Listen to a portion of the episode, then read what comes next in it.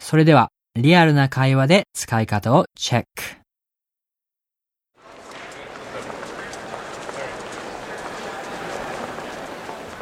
Hey, how's it going? Ah, not bad. Long time no see. Yeah, I haven't seen you in a while. What have you been doing? Oh man, I've been working pretty hard recently. Um, yeah. nothing too exciting. How about yourself?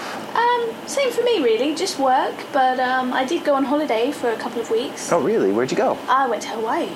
Oh, nice. How long did you stay in Hawaii? Uh, I was in Hawaii for about 10 days, um, and then I took another four days off when I got back here. Oh, wow. So It it's a week sounds in total. really good. Oh, I need a vacation. Yeah. Where do you want to go? Um, you know, I'm thinking about maybe heading out to Fiji. Mm, nice. Yeah. When do you want to go? No plan yet. I mean, whenever I can get some time off of work.